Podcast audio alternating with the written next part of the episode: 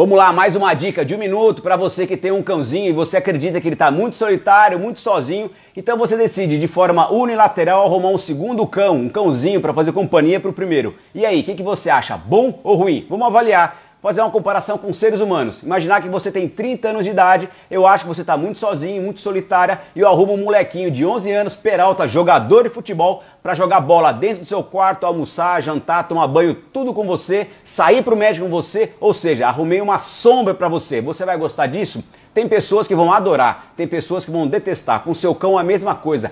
A solução para a solidão de cachorro não é arrumar um segundo cão. Nem sempre o segundo cão vai realmente elevar o bem-estar do primeiro. Pense nisso, senão você vai ter dois problemas. Um cão solitário, um segundo cão também solitário e o primeiro cão perdeu o seu bem-estar e sua paz. Pense nisso. Dica minuto para você.